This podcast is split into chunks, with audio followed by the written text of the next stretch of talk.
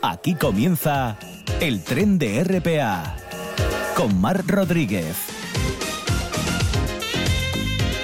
Hola, buenas tardes. Escuchen.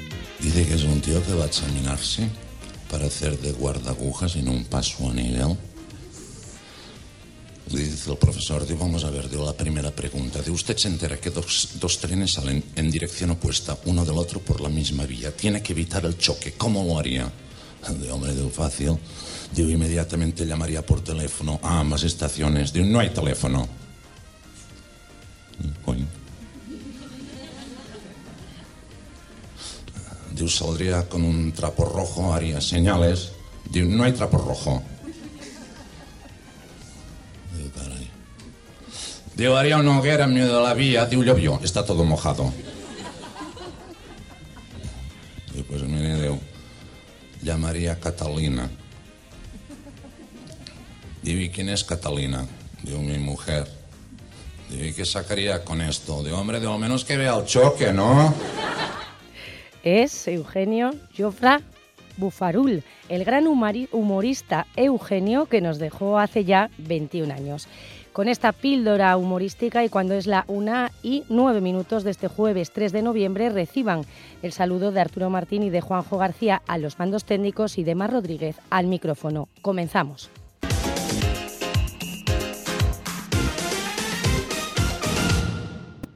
Les coses pel. Bugre, Orici, Vígaro. Sarda, Andarica. Les coses son home saben mucho mellor. Gobierno del Principado de Asturias.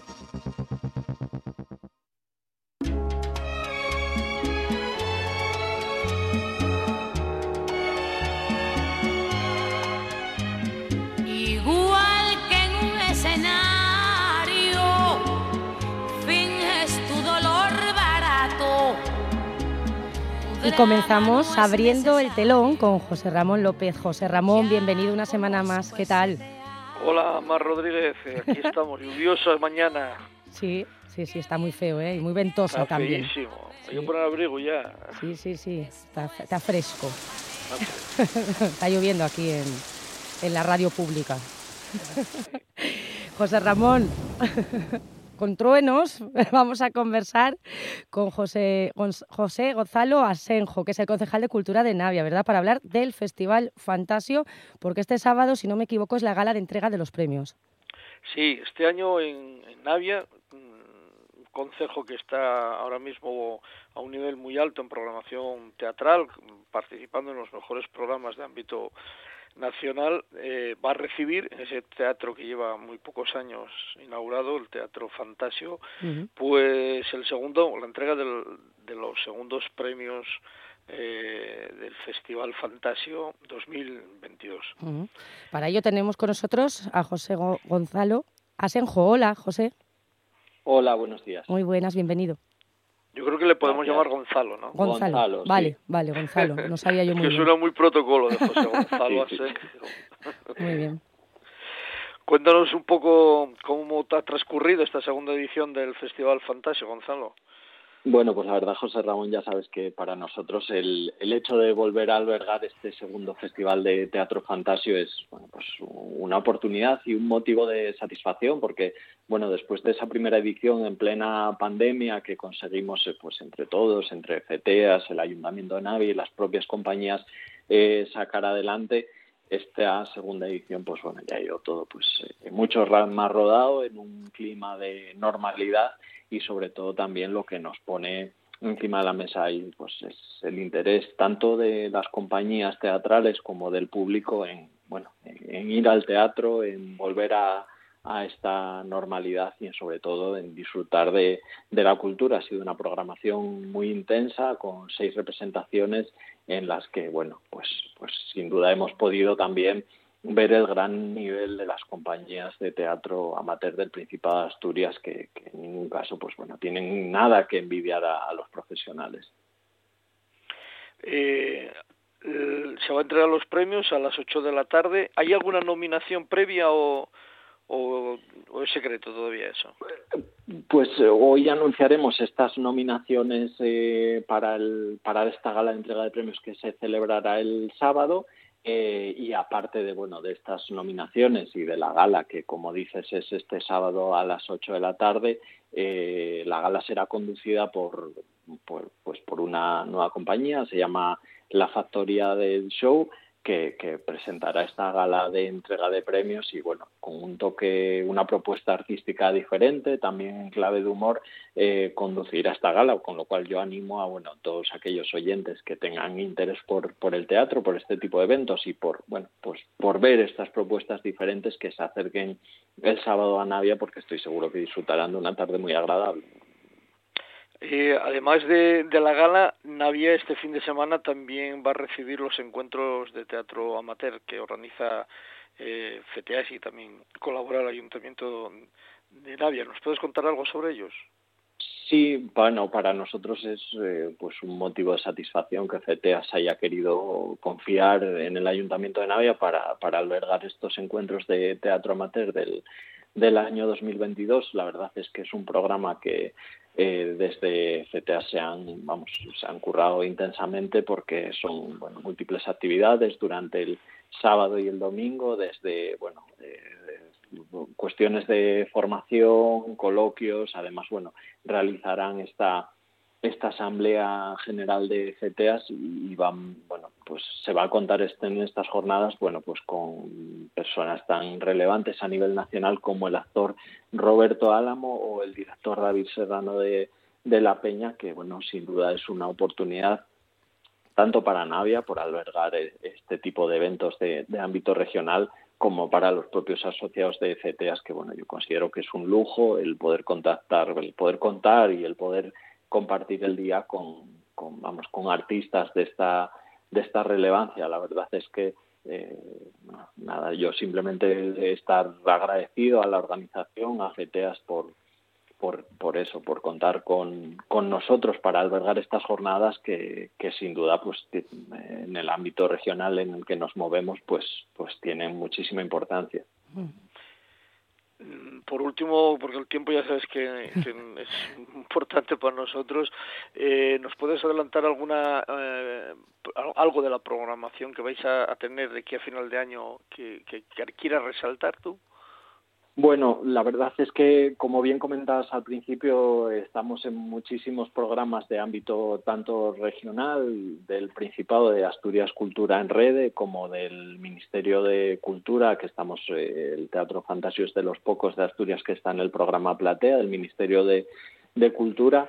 Y realmente de aquí a final de año tenemos durante todos los fines de semana una programación muy intensa, variada para todos los públicos y por bueno, por poner no, mayor importancia, pero sí por tratarse de la cita más próxima, aparte de la de este fin de semana, de, esta entrega de premios, el día 11 de noviembre, por ejemplo, a las ocho y media de la tarde, eh, tenemos un, espectáculo muy interesante de, danza, eh, es de la compañía de la compañía Conraza que, que nos eh, vamos dispondremos de un espectáculo que se llama Elements eh, estuvieron, por ejemplo, hace poco en, la, en el centenario del, del Teatro Ramón de Campomari, el día 11 de noviembre, están en Navia. A partir de ahí, pues bueno, todos los fines de semana hasta final de año hay alguna propuesta cultural, bueno, pues desde cuestiones para adultos, para niños.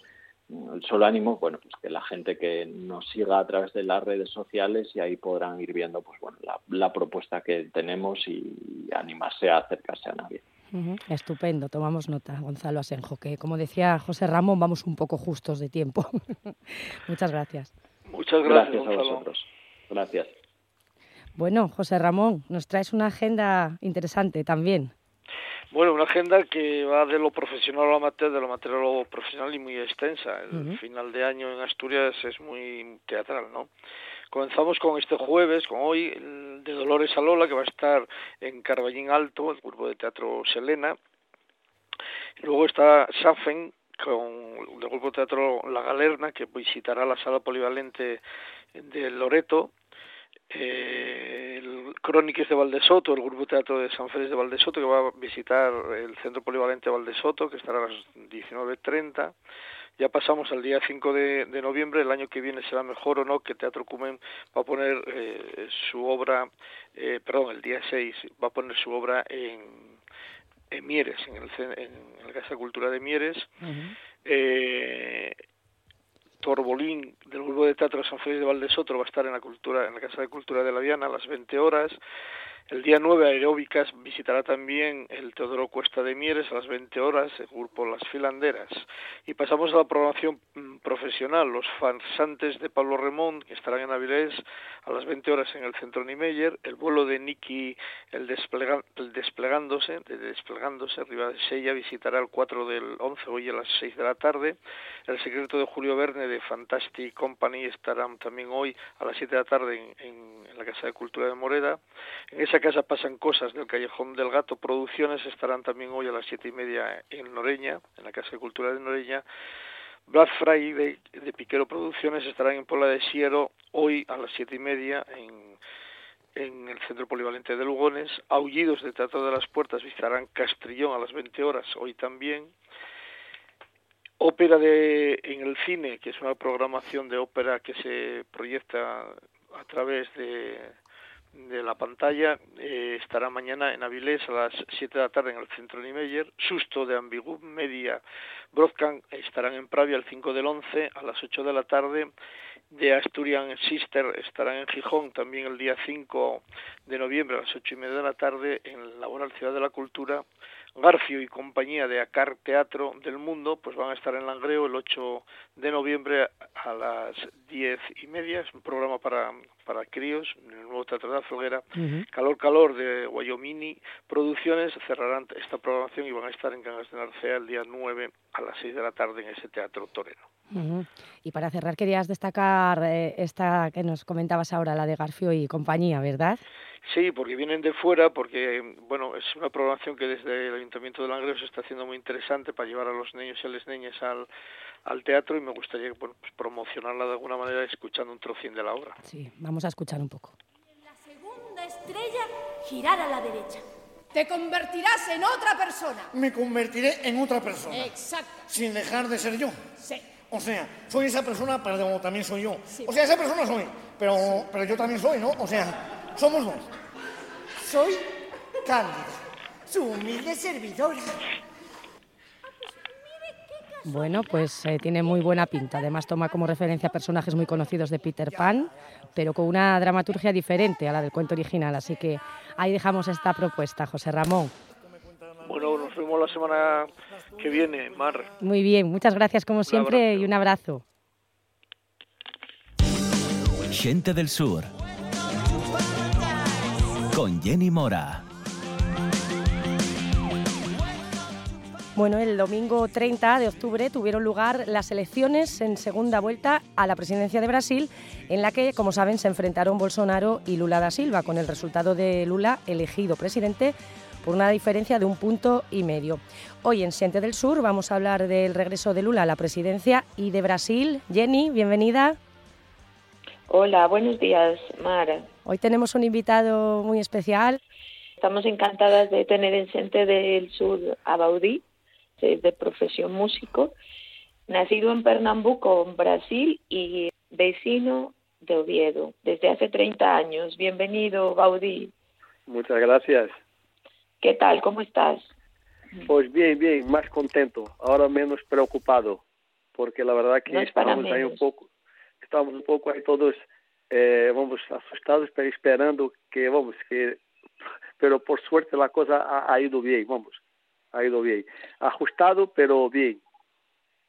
Así es. Parece un resultado ajustado, pero estamos seguras desde el Centro del Sur y el tren de la RPA que el cambio para la vida de la gente va a ser mucho más significativo que eso que parece ajustado ahora en el resultado. Queríamos preguntar y conversar contigo, eh, entre otras cosas, ¿cómo encuentra eh, Lula da Silva el país? ¿Cómo deja también, esta es esa pregunta, cómo deja el bolsonarismo el país? ¿Cómo queda Brasil después de estos años de bolsonarismo?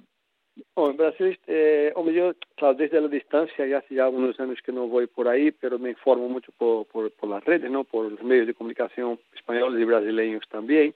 Lo que sí hay un país que está, como Estados Unidos, muy dividido ahora mismo. Lula encontró, se va a encontrar un país muy dividido. Ahora mismo, de hecho, hay graves problemas de circulación en Brasil, se están cortando carreteras los bolsonaristas porque no están conformes con el resultado de las elecciones.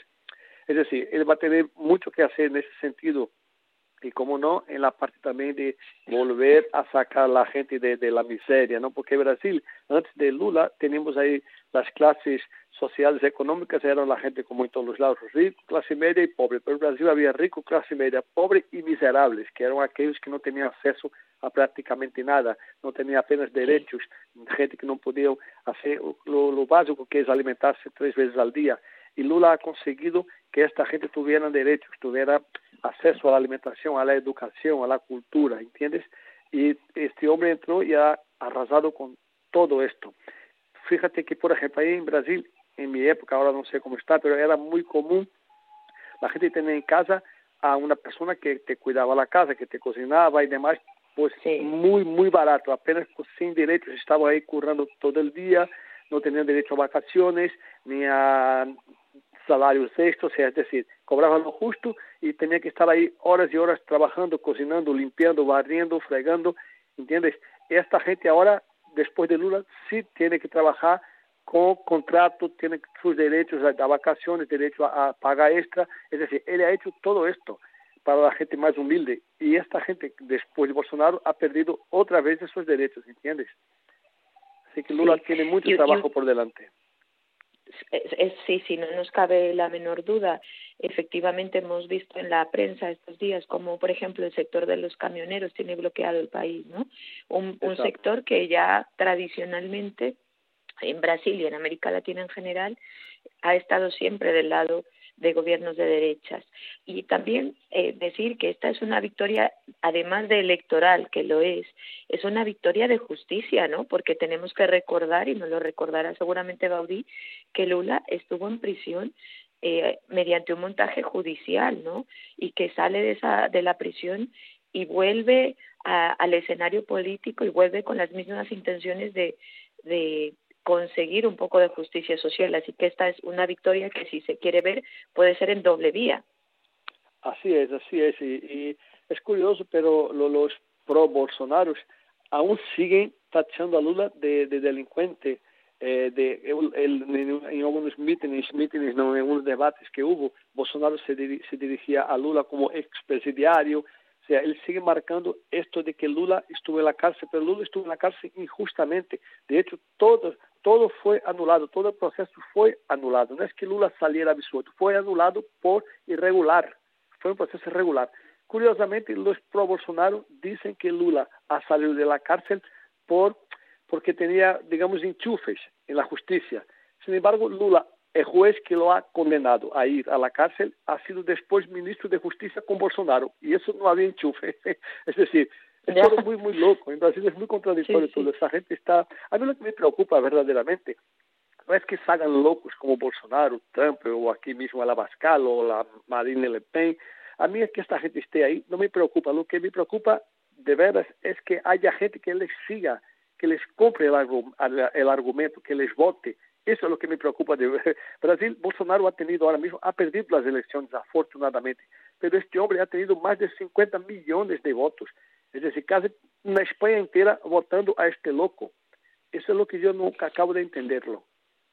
Lo que, lo que puede demostrar, entre otras, que el bolsonarismo no acaba con la derrota electoral de Bolsonaro ahora mismo, sino que se puede constituir o se ha constituido en un proyecto que, como bien dices tú, eh, millones de personas lo votan. Pero además, importante decir que eh, varias de las gobernaciones, la mayoría de las gobernaciones, es más, y que también fueron sujetas de, de, eh, de elecciones este fin de semana, eh, quedan del lado de Bolsonaro ma mayoritariamente, lo mismo que el poder legislativo, ¿no?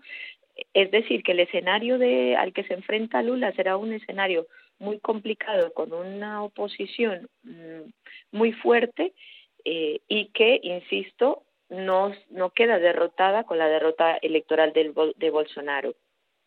No, no, no, para nada, para nada. Eso es el miedo que tenemos todos, porque no hace mucho le hicieron un impeachment a Dilma Rousseff eh, también los, los mismos, ¿entiendes? Y ahora, si quiere, creo, no estoy muy al día, pero creo que podría volver a hacerlo con Lula. Esperemos que no, no pase, porque hay que dar un poco de, de, de, credibilidad a las elecciones y hay que dar un poco de, quiero decir, que, que, que sea válido la, la votación que hubo. Es decir, Lula ha ganado vale que ha sido un margen ajustado, pero si ajustado estamos hablando de dos millones de votos, que en Brasil somos 210 millones de habitantes, son muchos votos, pero vale, el porcentaje ha sido ajustado, ha sido un punto y algo, un punto con seis o con siete, no recuerdo bien.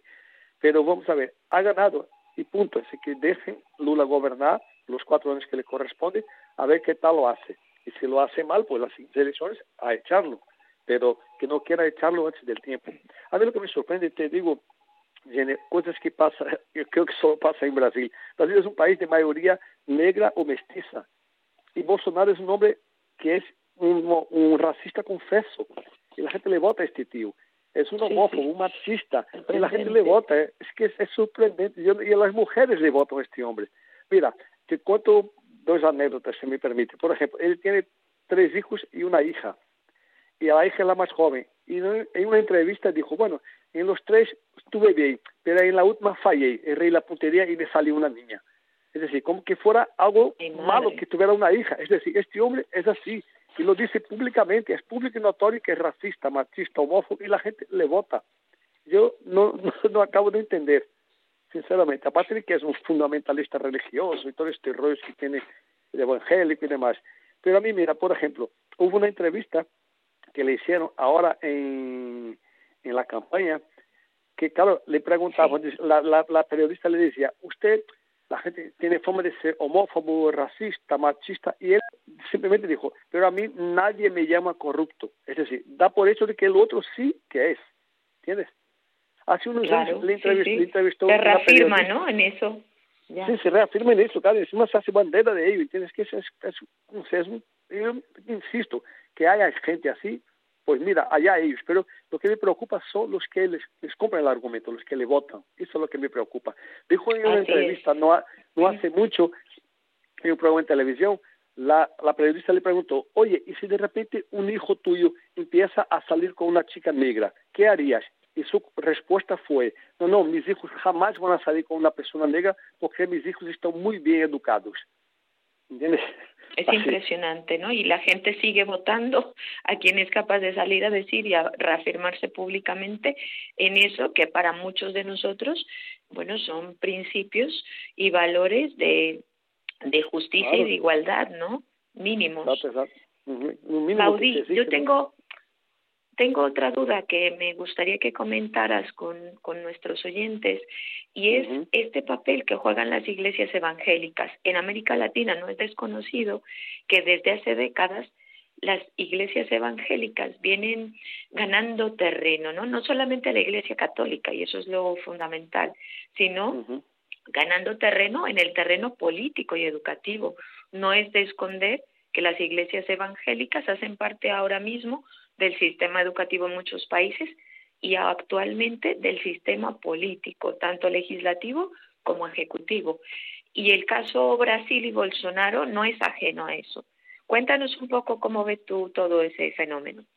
Bueno, a mí lo primero me, me, me sorprende y me asusta. Me sorprende porque, el- vamos, que sabiendo, como sabemos todos, en el año 2022 que estamos ya, que la gente siga creyendo en esto. Vamos. Yo voy a poder, yo soy ateo, lo primero te lo digo, eh, para que, que conste, pero independientemente de, de que seas ateo, religioso, creyente y demás, lo que no puede ser fundamentalista como este hombre, ¿entiendes? Y aparte, Brasil es un país que era, hace cuando vivía yo ahí, el país con mayor número de católicos de, del mundo, ¿no? Mucha gente creyente, católica, que oye, tú eres muy respetable.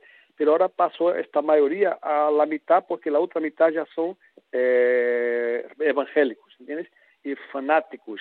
Y es curioso porque ellos, yo no sé si, si conoces, si oíste hablar, por ejemplo, de Edir Macedo. Yo cuando salí de Brasil, hace ya 30 años, había un tal Edir Macedo que era un pastor de la iglesia evangélica, y este hombre se montó un imperio. Hoy es dueño de una cadena de televisión, que él se dice pronto, ¿eh? Una cadena de televisión es suya.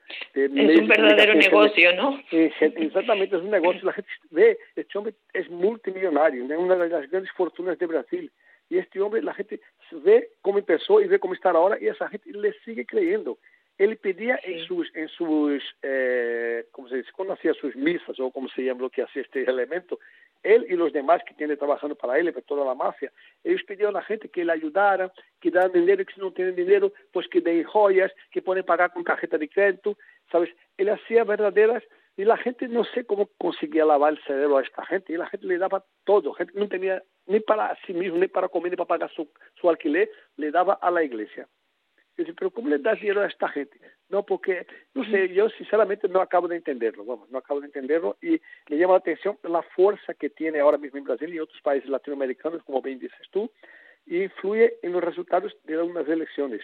Si eres creyente, de, de hecho Lula, Lula en el último debate que hizo, lo primero que hizo Lula, porque claro, es político y tiene que, que entrar por ahí, dijo, quiero antes de nada agradecer a Dios por permitirme estar aquí. Lula también es ateo, pero tuvo que decirlo para que la gente diga, bueno, no es, no es, no es el demonio, ¿sabes? Es creyente también. Es que es así, ¿sabes? No son nada tolerantes, es decir, no son tolerantes. Sí, yo... Uno, dime, dime.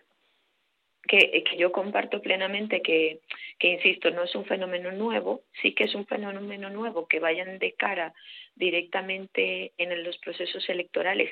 Y hay que decirlo, no solamente es que el pastor en la iglesia ordena votar por determinado candidato, en el caso de Brasil por Bolsonaro, en el caso colombiano, eh, pues por el candidato que fuese de Uribe, ¿no? Por de poner dos ejemplos, sino que además son eh, aparatos empresarios que financian las campañas electorales, que ponen dinero al servicio de esas campañas y que cuando se gana, evidentemente, eso se devuelve, ¿no? Se devuelve con, con las ganancias. Eh, y, que, y que, como lo dices bien tú, eh, bueno, es un fenómeno que no tiene fin a corto plazo, en el que tenemos que trabajar seguramente, y eso es uno de los retos para todos los eh, países y gobiernos progresistas de América Latina, cambiar de cara al, al largo plazo, ¿no? Desde el sistema educativo, sacar a la iglesia cualquiera sea la iglesia de, de nuestros sistemas educativos en América Latina y en Centroamérica, eh, y de ahí todo lo que, lo que significa eso. Tengo otra pregunta eh, para que me cuentes tus reflexiones. ¿Crees tú que hay un giro, eh, si se puede decir un giro, hacia la izquierda en América Latina con, con los resultados de, de Brasil este fin de semana? Hombre, creo y espero que sí. Son, son ciclos, ¿no? Está una, una, época de izquierda, otra época de derecha, pero a ver si la izquierda se mantiene y se les deja, porque ya sabes que la izquierda siempre asusta, ¿no? Al gran poder. Entonces, claro, no sé hasta cuándo les van a dejar seguir gobernando en América Latina, pero sí está, se está abriendo la izquierda otra vez, afortunadamente, porque son los únicos que miran para los que verdaderamente necesitan en América Latina, en Brasil mismo, que es lo que me toca más de cerca, hay mucha pobreza, mucha injusticia, mucha miseria, y la derecha no va a mirar para esta gente. La campaña de Lula la financió el partido, y la campaña de Bolsonaro la financió los grandes empresarios brasileños. Entonces, ¿para quién va a trabajar el Bolsonaro más que para los grandes empresarios, ¿entiendes? Yeah. Por el despido libre, por el salario mínimo de miseria. Es decir, este hombre, eh, yo insisto, a mí me preocupa mucho el que le hayan votado tanta gente, 50 millones de brasileños, cuando Brasil es un país de mayoría, insisto, mestiza, negra, y hay muchos homosexuales en Brasil, mucha gente muy pobre en Brasil, y sin embargo la gente sale haciendo bandera de Bolsonaro, defendiendo. Yo tengo amigos que me sorprenden muchísimo, veo en Facebook amigos míos haciendo campaña para Bolsonaro. Yo digo, pero gente que no es precisamente multimillonarios en Brasil, pero ahí está. Yo quería saber cómo fue su campaña, qué es lo que ha vendido a esta gente para que la gente le crea y le vote.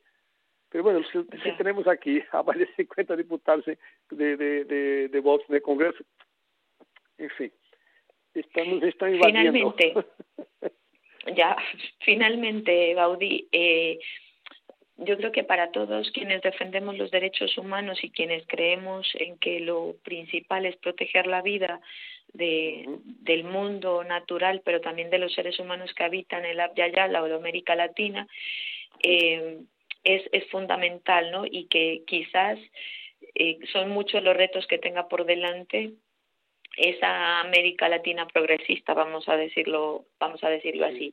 Se habla de retraer una propuesta que viene sonando desde casi que antes de, del propio Hugo Chávez, que era la moneda única, ¿no? Y que se que lo nombró también Boric en Chile y que lo viene impulsando no específicamente como moneda única, pero sí como proceso unitario Petro en Colombia.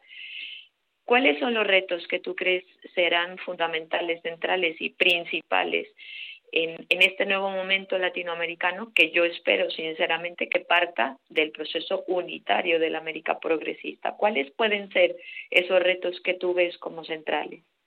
Hombre, yo creo que, que eh, fortalecer Mercosur, volver otra vez a las negociaciones internacionales, hacer una, buena campaña de reencuentro con, con el resto de, del mundo que Bolsonaro ha aislado a Brasil completamente desde el mundo entero, volverlo tiene que volver otra vez a pues abrir el mercado, porque es así, más que nos pese, pues hay que abrir el mercado para que entren y salgan cosas, para que lo que produzcas lo exportes, lo que no lo importes y así y salir adelante. Apoya mucho el Mercosur y una cosa también que hay que tener muy, muy en cuenta es el tema del Amazonas. Este hombre ha destrozado una parte sí. bastante considerable del Amazonas. ¿entiendes? Eso también es otro reto que tiene Lula por delante, pone América Latina.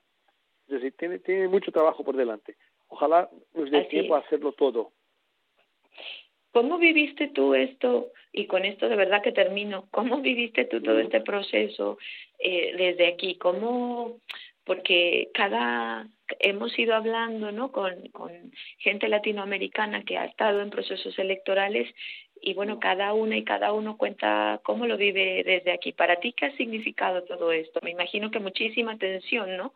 Porque al final el proceso migratorio también es estar pendiente de lo que te pasa aquí, que es ahora tu, tu nuevo hogar, vamos a decir, el lugar uh -huh. en el que habitas, pero, pero paralelamente eh, estar atentos y atentas a lo que ocurre en nuestros, en nuestros países de origen. ¿Cómo lo viviste tú, Gaudí? Hombre, yo vivo en la, en la etapa Bolsonaro con preocupación. Hombre, yo llevo ya media vida aquí en España, aquí en Asturias. Eh, quizás me, me, sienta más incluso eh, involucrado en lo que pasa aquí con lo que pasa allá en Brasil. Pero sí que me preocupa, como no, tengo ahí mi familia, tengo ahí mi madre, tengo a mis hermanos, tengo a, buenos amigos. Y me preocupa la deriva que estaba tomando el país, ¿entiendes? Pero espero, espero de verdad de corazón que ahora la cosa vuelva a su cauce y que vaya poco a poco mejorando un poco la vida de, de todos, porque con este loco, cuanto más lejos, mejor. Muy bien, pues con esto eh, quiero agradecerte, saludarte y felicitarte porque para nosotras que Brasil y, y, los principios de proteger la vida hayan vencido al fascismo y a la ultraderecha en Brasil, estamos seguras que ganamos todas, que gana el mundo, que gana la naturaleza, que ganamos como seres humanos. Estamos seguras que con Lula da Silva se van a salvar vidas en Brasil, pero también se van a salvar vidas en toda América Latina. Nos alegra profundamente eh, Baudí Cavalcanti, te agradecemos mucho, ha sido un gusto tenerte aquí y quiero anunciarles a nuestros oyentes eh, en este tren de la RPA eh, que, que Baudí tiene un regalo para la gente del sur, ¿no? Bueno, sí, un regalo, sí, bueno, se puede considerar así. bueno, sí, lo claro que voy que a sí. hacer es, es, dar una primicia, que es que estamos trabajando en un nuevo disco, que espero que, que vea la luz a finales de enero, febrero del año que viene, pero ya podemos anunciar que el disco está ahí, ya hay algunas canciones, estamos preparando el rodaje de un par de videoclips y ya hay una canción que se puede escuchar y creo que la vamos a estrenar en La Gente del Sur. Es un disco Ay, que está bien. hecho completamente con obras de un compositor brasileño de los años 30, 40, que es Dorival Caymmi, un hombre que ha inspirado a mucha gente, entre ellos a Caetano Veloso, a Toquinho, a Djavan, a María Bethânia, a Gal Costa, un hombre que todos le han encantado y le siguen cantando en Brasil, Dorival Caymmi, entonces yo decidí pues hacer un disco con obras de este gran maestro que es Dorival Caymmi.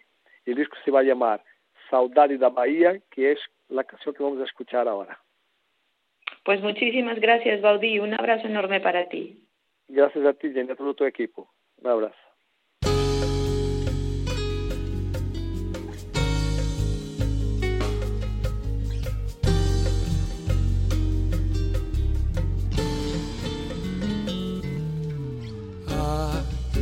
Saudade eu tenho da Bahia. Ah, se eu escutasse o que mamãe dizia. Bem, não vai deixar a sua mãe aflita. A gente faz o que o coração dita. Mas este mundo é feito de maldade, ilusão.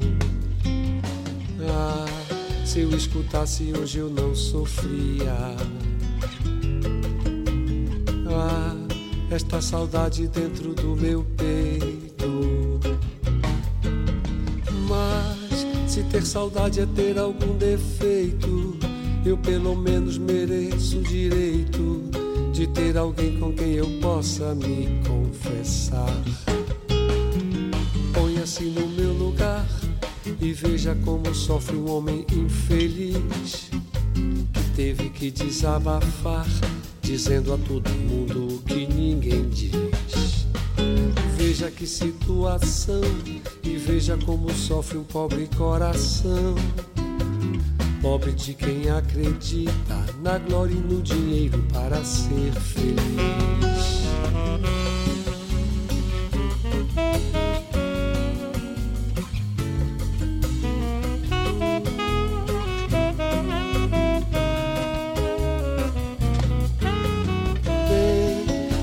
Deixar a sua mãe aflita.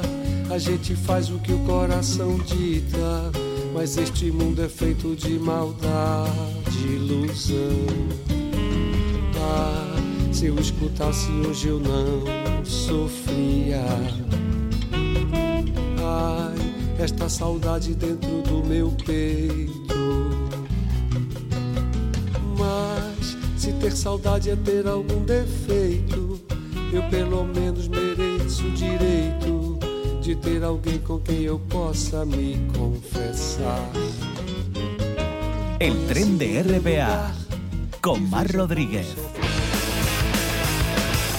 Palabras las justas con Carolina Sarmiento. Palabras más o menos ayer me decían.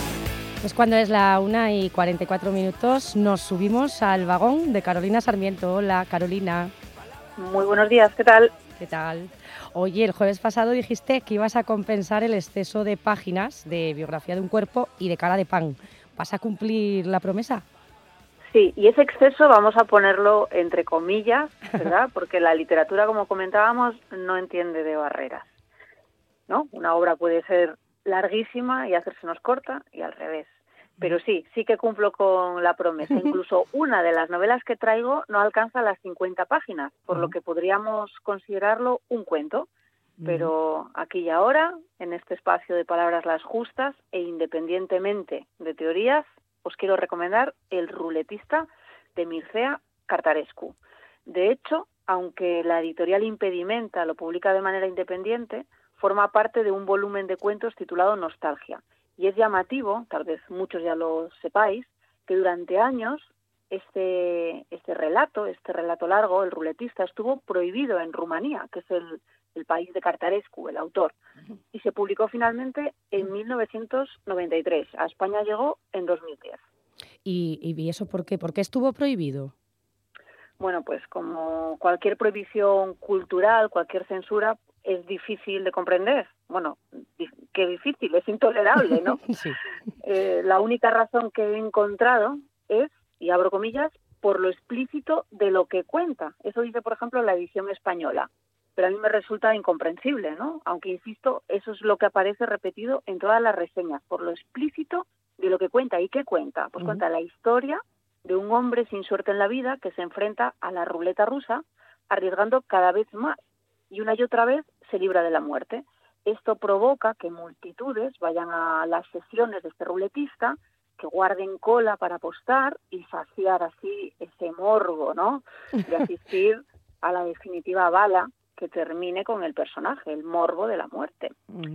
Pero también, y esto es muy importante, el ruletista es la historia de un escritor moribundo, de éxito, que conoció en su día a este personaje, al ruletista, y este escritor juega otra partida, una partida literaria, ¿no? donde el subconsciente y lo enírico pues hacen que dudes qué es real y qué es ficción. Este escritor quiere abandonar lo real, ¿no? Ha llegado ya a una etapa tardía de su vida, digamos, está ya despechado con el mundo, harto, y quiere convertirse en ficción. Igual que el ruletista quiere autodestruirse por la mala suerte que ha tenido en su vida y quiere pasar a ser leyenda, ¿no?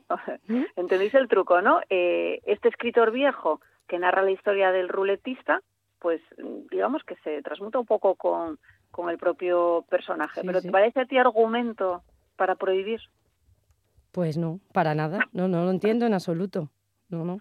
Lenos algo, a ver, a ver, a ver cómo suena. Claro, para que veáis que no tiene sentido ninguno. Mira, voy. Naturalmente, me prometía a mí mismo una y otra vez que tenía que abandonar el mundo de la ruleta, pero en aquella época publicaba dos o tres libros al año y disfrutaba de ese éxito que suele preceder a un largo silencio primero y al olvido después. Recuperaba con cada libro lo que había perdido en la ruleta y volví a hundirme allí, bajo tierra, donde al parecer un presentimiento de nuestra carne y de nuestro esqueleto nos atrae mientras estamos vivos. No sé, quien haya leído a Kafka tal vez le resuene este estilo, ¿no? Por ese aire irreal, casi fantástico. Cartarescu es una de las voces, por cierto, más reconocidas de la literatura contemporánea y es uno de esos nombres que a menudo suenan en las quinielas de los Nobel, que últimamente suenan y bueno, no sé, en mi opinión, desde luego, este relato es digno de, trascender a la historia porque es inteligente, tiene un ritmo preciso, conjuga lo sórdido con la, con la imaginación. Bueno, también anda algo de Borges por ahí. Yo creo que la única explicación para que estuviera prohibido es, es esa inteligencia y que el censor rumano del momento pues no llegara, no, no le diera la neurona mucho y dijera, uy, aquí tiene que haber algo más. Sí, sí, yo creo que va por ahí, ¿eh? va por ahí los tiros que no, no le llegaba, no, y sospechaba, ¿verdad?, de algo que no, que no era real. Sí, bueno, o que pensar es peligroso, pero en fin, ya sabemos que no, que es necesario. Bueno, ¿y cómo vamos a superar esto ahora? bueno, pues con una delicia absoluta y además asturiana, pero bueno, una delicia de igual, es universal para mí. Se titula Elena o el mar de verano, de Julián Ayesta, y es un regalo sensorial, es una rareza y un éxito llamativo. Se publicó en el 53 y aún así continúa sumando ediciones, ahora con la editorial Acantilado en España.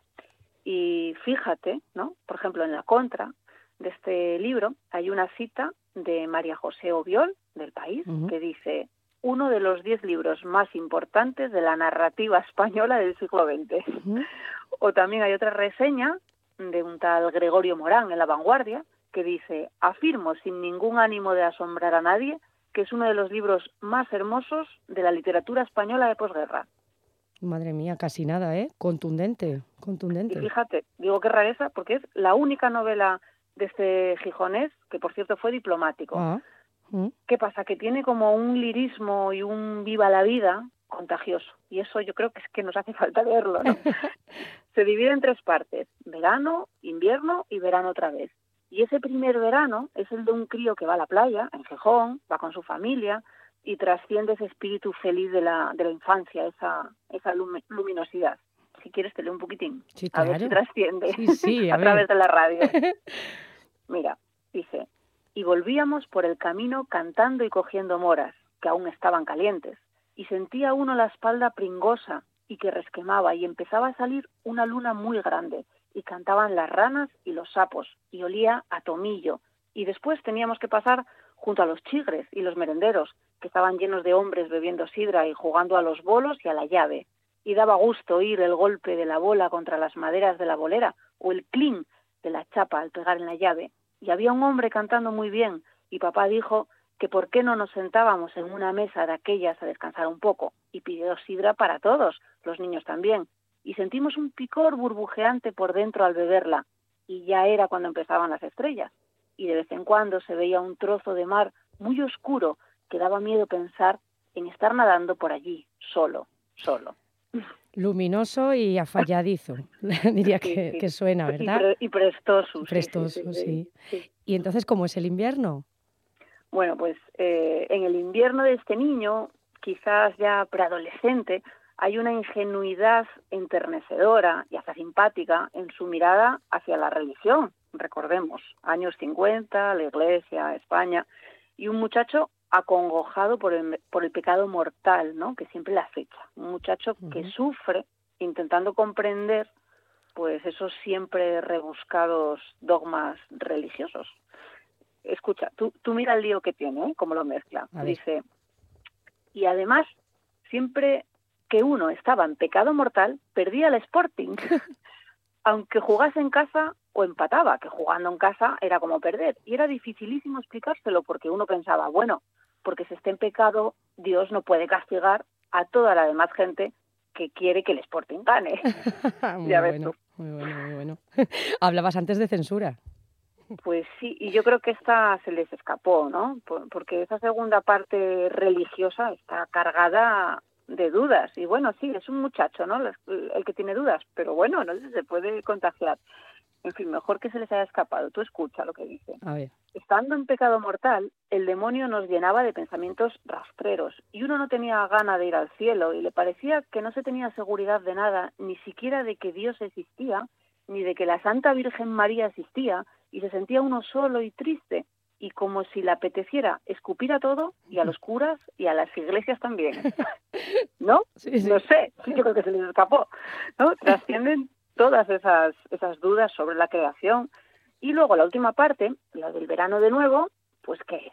Es un amor precioso, ¿no? Es el, el reencuentro del protagonista con una niña ya mayor que le gustaba en los veranos de la primera parte, los veranos de, la de la infancia en la playa de San Lorenzo. Esta niña se llama, esta muchacha ya, Elena. Por cierto, Elena con H. Muy bien, pues vamos a terminar con algo de ese amor. Mira, os leo. Elena y yo íbamos silenciosos. De cuando en cuando Elena se paraba, cogía unas cuantas zarzamoras y me ofrecía la mitad. Unas, las del sol, estaban calientes y mates. Otras, las de la sombra, estaban frías y brillantes. Otras veces las cogía yo, le ofrecía a Elena y comíamos juntos, mirándonos a los ojos, con la cara llena de manchas de jugo morado, y seguíamos andando muy juntos, sin hablar nada, pero temblando, algunas veces, mi amor, que era Elena, tan hermosa, con la piel tan morena y el pelo rubio y los ojos azules, y tan libre y valiente, se paraba otra vez a coger zarzamoras y se pinchaba con una espina. Entonces me ofrecía su dedo ensangrentado y yo le chupaba la sangre, que era tan roja, tan salada, tan hermosa, centelleando al sol. Después me besaba y me lavaba con sus labios la sangre que había quedado en los míos y después de hacerlo nos entraba como un miedo raro, porque aquello era como un rito secreto, secretísimo, como una especie de pecado. Nadie sabía por qué. Qué preciosidad. Pues con esto nos tenemos que despedir, Carolina, que vamos un poco justos de tiempo. Muchas gracias y un abrazo muy fuerte. Que disfrutéis. Chao. Viaje a tu esencia en el tren de RPA. Saludamos ahora a Marcos Núñez, coach personal y formador. Hola Marcos, ¿qué tal? Pues encantado de estar un día más charlando con vosotros y hoy de forma sintética vamos a comentar sobre el tema de agradecer el pasado. Ajá, vamos a ello, que tenemos poco tiempo, pero es muy importante. Sí, en, ocasiones eh, las cosas no suceden como deseamos o hubiésemos querido que sucedieran de forma distinta, ¿no? Y, y a veces tenemos esos, esas emociones con respecto a aquello que ha sucedido, que puede ser a lo mejor de malestar, de agobio, nos puede llevar a, a, a, sentir bloqueos, ¿no? Cuando nos acordamos de ello y lo que vamos a comentar que todo lo que nos ha sucedido forma parte de quienes somos actualmente. Cuéntanos, cuéntanos más. La lectura que hagamos del pasado condiciona cómo nos sentimos en el presente, porque yo en los trabajos que realizo son trabajos prácticos donde nos encaminamos desde el momento presente para conseguir nuestras metas y propósitos, pero eso lo tenemos que tener claro, que a veces el pasado nos está condicionando a cómo nos estamos sintiendo ahora. Y la lectura que hagamos del mismo eh, nos va a hacer tener unas emociones u otras y estas eh, pueden ser facilitadoras o obstáculos para pasar a la acción y conseguir nuestros objetivos y que independientemente de lo que sucediese podemos elegir verlo con comprensión y compasión hacia nosotros mismos y, los demás y que es importante aprender a vivir con aquellas cosas que a lo mejor podíamos haber hecho de forma diferente a como las hemos realizado. Además, tampoco nos beneficia, ¿verdad?, guardar sentimientos de rabia, rencor. No, es, es, lo que estamos comentando. Todo eso lo que hace es nos perjudica y lo que tenemos que entender es que también esa adversidad y sufrimiento en dosis adecuadas nos fortalece el espíritu y nos enriquece como persona. Es decir, nos da esa oportunidad de crecer, de superarnos y que en las decisiones que tomamos que no nos vayamos hacia lo más fácil, sino hacia qué es lo que nos corresponde hacer y, a veces pues eh, están esos retos y también en ocasiones el, darse contra una pared es una oportunidad para un nuevo comienzo, para realizar un proceso de crecimiento personal, para cambiar, porque a veces eh, necesitamos que nos duela lo suficiente, ¿no? Para, para podernos plantear hacer un cambio y a partir de ahí eh, el poder llevar a cabo acciones en nuestro día a día para mejorar la situación en la que nos encontramos. Marco, se nos acaba el tiempo. Recuérdanos tu, tu web, tu blog y vamos terminando. Sí, el que quisiera ponerse en contacto conmigo pues puede hacerlo a través de mi web www.coachmarcosnunez.com y, y que paséis un buen día. Muchas gracias Marcos, otro día tendremos más tiempo para profundizar. Un abrazo. Un abrazo.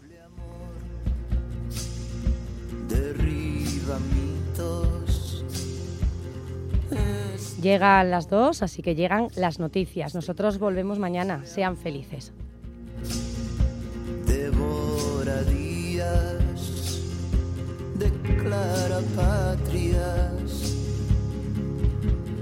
Este amor, este increíble amor, se hace viejo y sus arrugas son victorias. Este amor, este increíble amor, se hace viejo y sus arrugas son victorias. Este amor, este increíble amor duelos.